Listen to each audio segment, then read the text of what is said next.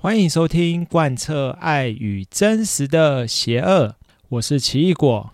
前一阵子有一个知名韩剧啊，叫做《黑暗荣耀》，诶，相信不少人都已经看完了哦。诶，其实我主要是很喜欢里面那个女主角，就是宋慧乔啦，因为之前就是演《太阳的后裔》嘛，对，我就觉得她演技还不错，然后人长得也算蛮漂亮的。那这部剧其实很特别哦，它特别着重在关于霸凌的。这个主题啊，啊也不能讲霸凌主题啦，它主要是讲复仇，但是开头是以校园就是霸凌的角度开始的。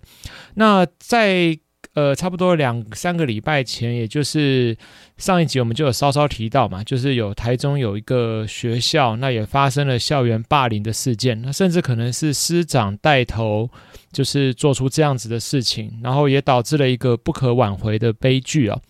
那当然，事情要怎么还原它的始末，这个已经是我们外人好像无法再去看透的事情了。那我今天很想跟大家就是来聊一下，说关于在学校啊这种校园霸凌的情况是不是很常见呢？呃，以我自己一个实际担任过小学老师的人来讲，其实校园霸凌，呃，不会说那么常见。但是要看你怎么对霸凌来下定义啊。对，当然，其实学校都或多或少都会教说，哦，霸凌有好几种方式嘛，也也有利用你的关系在霸凌别人的，这个就被称为关系霸凌啊。那也有就是你自己主动就是用肢体上去霸凌别人的，就叫肢体霸凌哦。对，什么叫利用关系去霸凌别人？诶，比方说，就好像我联合起几个同学。然后就是我的好朋友都把他叫过来，然后就是告诉大家说：“你们都不要理那个谁谁谁。”好，然后那个谁谁谁就真的被孤立了，这样子，因为我的关系，因为我带头做了这件事，导致他被孤立。那这就是一种利用自己的关系在霸凌别人啊。这些其实这样的事情在小学生活当中其实偶尔会出现啦。哎，你说这不是很常出现吗？其实不一定啦。对，因为。其实现在在对于学校老师大部分对于霸凌这一种这种事件的宣导都做得还算不错哦。那甚至我们也有不少的教材影片，那这些影片其实在 YouTube 都会找得到。那大部分老师还有学校都会用各种集会啊、课程啊，把这样子的情况带入进，就是带入进生活当中。那我想实际上啦，要发生。在班级中发生这样子的事情，会比较算少数，你不能说完全没有哦。但是在经过老师的提醒下，多半就比较少会再发生。呃，不过刚刚提到说，就是之前台中的那个学校，甚至连师长好像都有可能加入这个霸凌的行列。那到底这种情况是不是也有呢？哦，这个我我坦白讲，其实不论是。就是老师还是学生哦，有的时候霸凌者自己都不知道自己变成霸凌者，对，我真的只能这么说，因为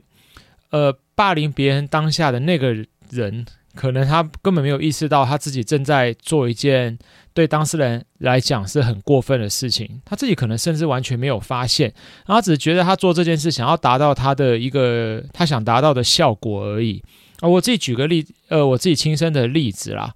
我自己在读小学，大概一一二年级的时候，一年级，对，我印象很深哈。诶诶，可能有些听众朋友会觉得说，我怎么可能会记得好像小学那么小的事情？对，我我自己认为我的记忆力还算不错哦。我我连我幼儿就是在读幼儿园、幼稚园的时候，我的幼儿园老师他的他姓什么？因为我们都叫他某某老师嘛，啊，什么小刘老师啊、王老师啊、陈老师，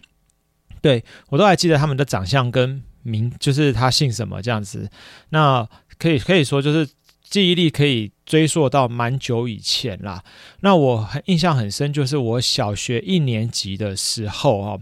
我的因为我字写的不是很好看。小学一年级字写的蛮丑的，然后我记得我交作业的时候，老师常常就一直提醒我字要写好看一点，好看一点。但是 就一年级嘛，哪里懂得说好像真的要去把这个字特别去练字？对，其实我爸也有蛮常管我的字，然后他真的回家还会自己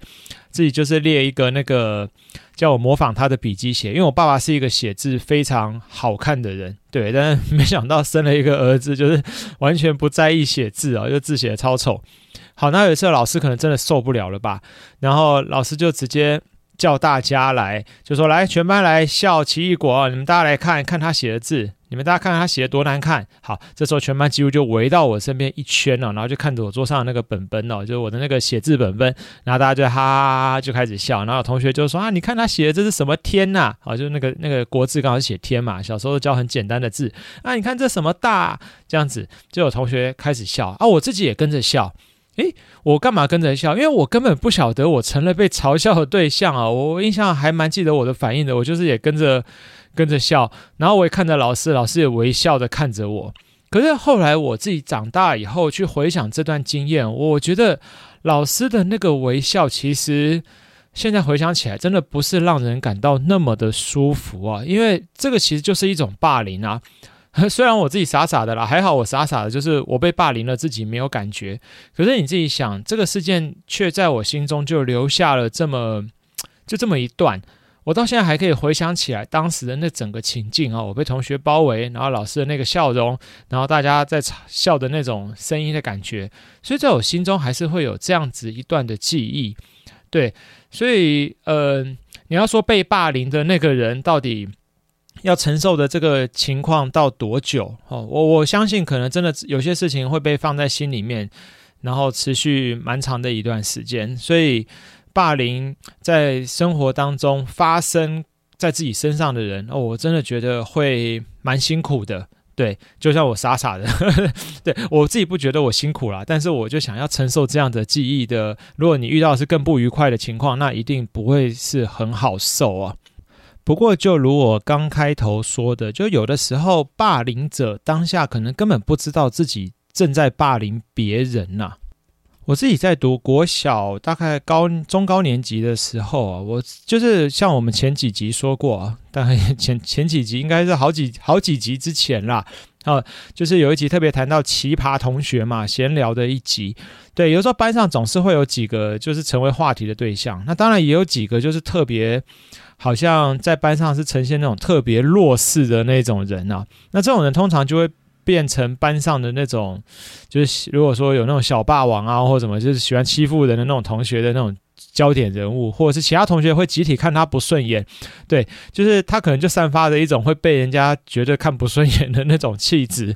啊，我我这样讲其实不是说好像贬低贬低什么人，就是有一些人可能他自己的本身的行为啊会比较特殊，或者是他的表现，因为家庭的关系，可能他的表现就会让其他人感到，呃，跟别人特别不一样。那自然而然，甚至有一些会比较负面一点，就会产生一些排斥感哦。那自然就会导致自己可能成为被欺负或被霸凌的对象。那我小时候像刚刚讲，我被老师霸，就是那种。小的时候的霸凌的经验啊，那我我自己回想，我自己也有霸凌别人的经验。就刚刚讲，我在读中高年级的时候，我班上有一个同学，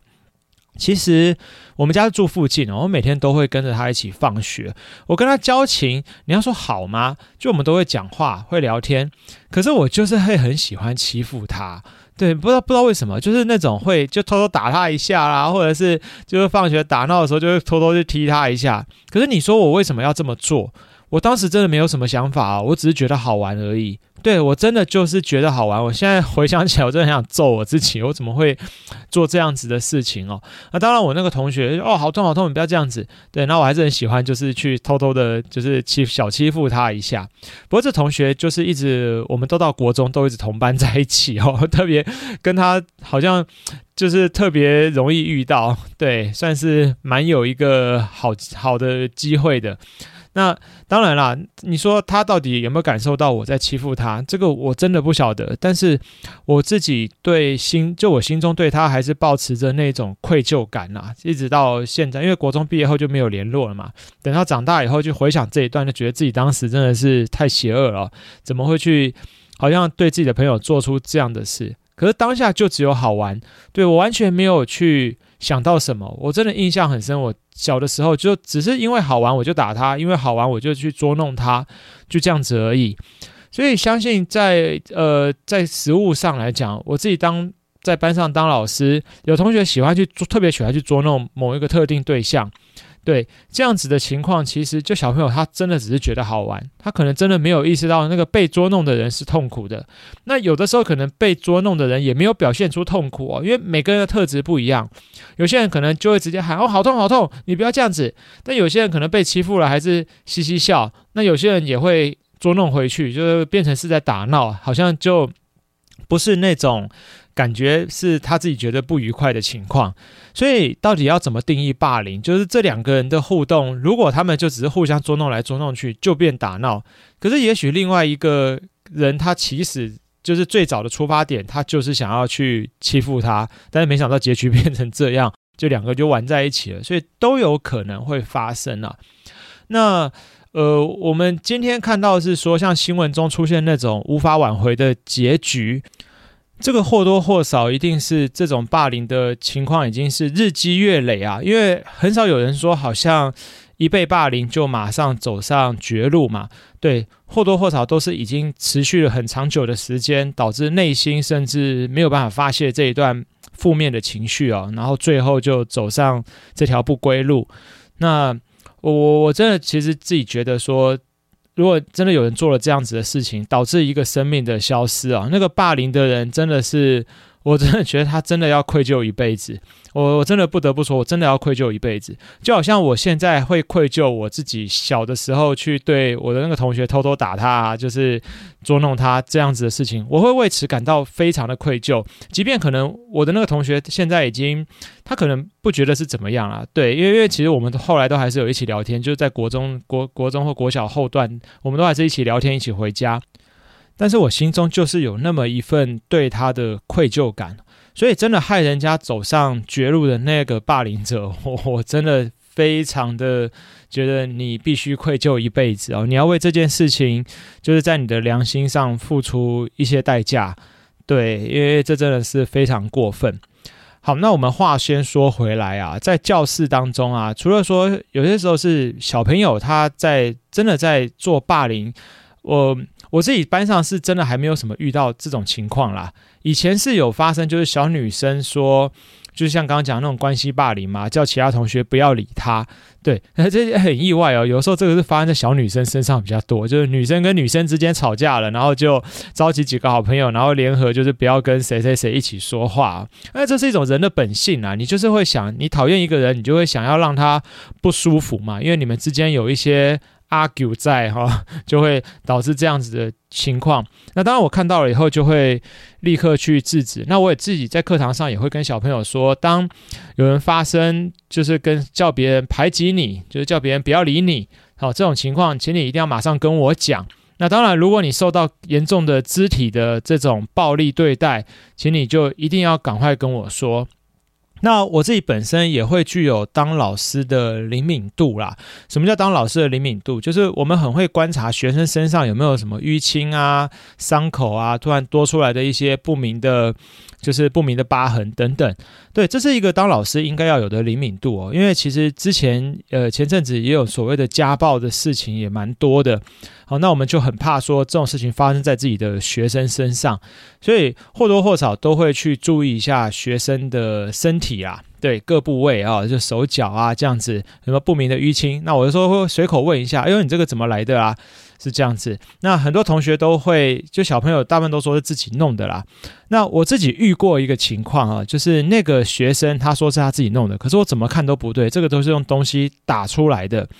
对，那后来就是我就直接通报辅导室啊，我就马上跟辅导室讲，我说这个应该是家长打出来的哦，可能我们需要跟辅导老师一起帮忙把这件事问出来。那后来也真的问出来了啦，就是他就说是他爸爸打的。那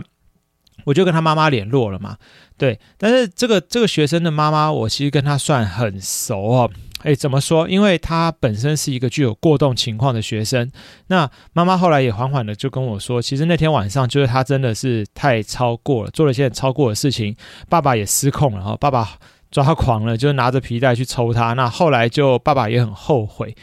对，所以呃，那你说要不要通报？对，我后来还是交给辅导室去评估啦。那辅导室是就是也有跟家长聊了一下，对，然后爸爸也承诺说以后不会再这么的失控去打小孩了。对啊，就是因为腿上就留下一条一条的嘛，所以，但是这种情况下，你看，就是老师要本身要有敏敏那个敏锐度哦，老师一定要去注意到学生身上有没有这样子的事情发生。那当然，这个学生后来就继续带了一年多嘛，就没有再发生这样子的事情了。所以，的确，那爸爸也信守承诺了。对我，我当时当然了，自己跟家长联络，也感受到家长的那种后悔的感觉哦。对我，我想，我我其实可以理解家长的那种情绪出口，因为真的有时候小朋友有，特别是有这种过动情况的孩子，他闹起来真的是可以把整个天花板都掀掉，对，是是蛮可怕的。好，那那话回来，话说回来啊，像刚刚讲，可能小女生之间会利用这种关系霸凌啊，那通常肢体霸凌就是班上的。男生会比较容易发生啦。那我自己在当早期当代课老师的时候，是有遇过那种身材比较高大的学生哦，这是六年级，身材真的就是那个那个同学不知道家里怎么养的，可以养到这么大一只，好比别人还要壮硕。那他就仗着自己身材比较壮硕啊，他就是去玩的时候会去抢器材。对，那我那个时候就只是看他说他去抢器材，那那算了嘛，你身材高大，你抢到了，别人没有要跟你争，那那也就算了。但是呢，我后来发现，诶，他会把就会开始出现说，好像想要玩，他想要玩某些东西。那如果那个人正在有人玩的话，他就会去赶走他们。好，可能甚至赶走比他年级比他低的人，或者是他就是摆出那种要打人的姿势，然后人家看到就会怕嘛。对，这种情况就被我发现了。那我当然就私下就跟他。好好的讲，我说其实你刚刚的那个行为我都有看到，但是因为他已经六年级了，小朋友已经需要面子哦。对，我没有当下就怎么样，因为他也还没有出手啦，他只是做事就是要赶走别人。好，那我就私下跟他讲说，你这样的行为其实真的不是很好。对你，你只是因为你想玩，我知道你很想玩，可是你做这样的事情，把正在玩的人赶走，你你自己，你想想看，如果你今天是正在玩，然后又有一个。比你还要强壮的人把你赶走，你会怎么想？对，我就这样子问他哦，然后就再辅导一下啦。对，那后来这个情形就没有再发生过了。其实大部分的小朋友都内心都还是善良的，很少是真正会想要。好像出于那种比较恶劣的动机去做到霸凌这种事情，但是当然我知道说，好像在国高中的阶段，这种霸凌行为，因为因为开始就会比较多那种小手段啊，加上到了叛逆期啊，就更有可能就是玩出一些比较负面的火花出来哦，对。所以简总而言之啦，就是不论是家庭也好，在学校也好，我们都还是最好是大人要以身作则。大人平常在家的言谈举止啊，哦，你平常是怎么对待你的朋友、你的同事、你的家人？其实小朋友都会学学你的榜样啊。对，不论你是好榜样还是坏榜样，小朋友就像是一面镜子。这个是其实大家都听过啦，哦，就是小朋友表现出来的行为多半跟在家里都有很大的关系，那当然也不是说绝对哦，因为其实很多霸凌者他们的父母都是蛮，他父母也会很加讶异说，奇怪你怎么会做出这样子的事情？我在家也没有这样子对你，对，那这个这个真的很难讲啊。但是我只能说，家庭本身就是一个很大的因素存在。好，那二来就是有的时候像刚刚讲的，父母都觉得，诶，我在家都没有这样子做啊，为什么他会这样子？诶，那你有留意你在家看的影片，或者或者是你们亲子互动的时间，你们所做的娱乐是什么吗？对啊，有的时候真的是可能父，比方比方说爸爸喜欢在家玩那种比较暴力的游戏哈，有些游戏甚至可能是十八禁，我指的不是那种色情哦，是那种暴力到十八禁的，但是你就当着你自己的小朋友面前玩啊，所以。这小朋友就自然而然就会在学校，可能在玩打闹的时候或什么就比较超过嘛，或者他觉得这样的事情没有什么，因为游戏中的人物表现出来就是这样，或者电影中、电视中他们这种英雄主义式的，好像明明做了很可怕的事情，但却捧为英雄，那这样子的情况让小朋友也学起来了，他很有可能就会在学校。找到一个看起来可以让他实践的对象哦，然后就对他做出游戏中可能他或者是那个电视画面中他看到的那些行为啊，对，所以还是真的鼓励。如果说你是一位家长，你听到这一这个节目的话，可以好好也想一想，说，诶，自己平常在看啊，你的就是你的 YouTube 啊，或者是你拿着手机在玩啊，你在家家用主机上、电脑上玩游戏，这些画面中到底适不适合你的小孩观看呢？对，真的这些其实是很重要的。好，其实我们今天谈的这个，并不是说好像真的要宣导怎么预防霸凌，或者是我们要怎么样避免成为霸凌的对象。其实这这没什么好在节目中说的啦。我自己从我的节目后台中看到一个有趣的统计哦，就是大部分听我节目的人都是女性居多，然后二来就是大部分年龄层都是当家长的年纪也比较多哦，所以我觉得其实与其去谈说怎么。防范这些东西，网络上该查的资讯都查得到，还不如谈一谈，就是我们真的怎么样改善自己啦？对，以自己用好的身教、好的就是好的言语沟通的方式去打动我们自己的下一代，对，避免让这种霸凌的情况一直好像在社会上不断的发生。那当然也要好好的跟自己的下一代沟通说，如果你在学校发生任何情况，就是对自己不利的情况，被欺负、被人家排挤，对，一定要回来跟父母讲或跟老师讲。那呃，我这边也是要讲一下啊，就是有的时候小朋友不是不说，是小朋友根本不敢说啊。诶，比方说，呃，以前如果说小朋友有像老师反映一件事情，那如果得到这老师的是负面的回馈，老师就先指责他，你看他就是因为你怎样怎样，所以才会被怎样怎样啊。那我相信他以后下次也不敢说了啊。对，所以在家也是一样啊。如果小朋友曾经跟父母可能反映了一些事，或者是发出了某个他想要得到帮助的讯号，但是可能被父母忽略了，或者是父母给他的是负向的回馈，叫他先检讨他自己，那这种情况下，也许就很难再得到就是小朋友的信任吗？不能讲信任啊，就是小朋友会。开始自我防卫啊，他会觉得说好像跟爸妈讲没有用，跟老师讲没有用，因为反正你们不会帮我解决问题，你们只会指责我。对啊，我们自己都是上班族，我们也知道嘛，我们也 你你你会跟你的主管去谈那么多事情吗？我相信大部分的人其实也不太会哦。诶，为什么？因为。有的时候，你跟主管谈事情也很怕扫到自己身上啊，所以通常会去跟主管，真的好像会跟主管谈一些比较深入的事情，都是集中在自己工作表现比较正向的地方。但遇到负向的问题，多半就自己苦水闷了就吞掉了。哦，同事抢走你的业绩啊，同事抢走你的功劳啊，等等。有的时候不一定会去跟主管讲，对，因为我们就会觉得说，主管可能不一定能帮我们，还不如自己帮自己好了，自己去消化这一段负面的情绪。所以就是这样，所以真的鼓励大家，就是我们还是先以好榜样，然后鼓励孩子建立用好的亲子关系，让孩子愿意跟自己多说自己发生的事情、自己的情况。那这样的情况，除了可以避免悲剧的发生在自己的周遭以外，那好的情况就是我们自己的这种言传身教发挥了大的作用啊，然后让孩子、让下一代能够。就是不要再做出这种恶劣的行为。好，那以上讲了这么多，当然还本来还想讲更多啊。有一些人是基于人格的，就是人格不健全的关系而去霸凌别人，但是这个其实涉及到一些心理层面的问题啊。我我觉得这个在坊间可能比较适合有一些在心理上有一些心理权威啦，可能是咨商师啊，或者是一些辅导老师。他们再来谈这一块会更适合，因为毕竟我自己是实务上担任级任导师，我并没有担任辅导老师的经验，所以我就不敢在录音，就是在这一段录音当中谈太多比较深入的这种心理心理状态的这种情况了，因为毕竟不是专业的啦，对啊，这样讲出来讲太多反而变成笑话。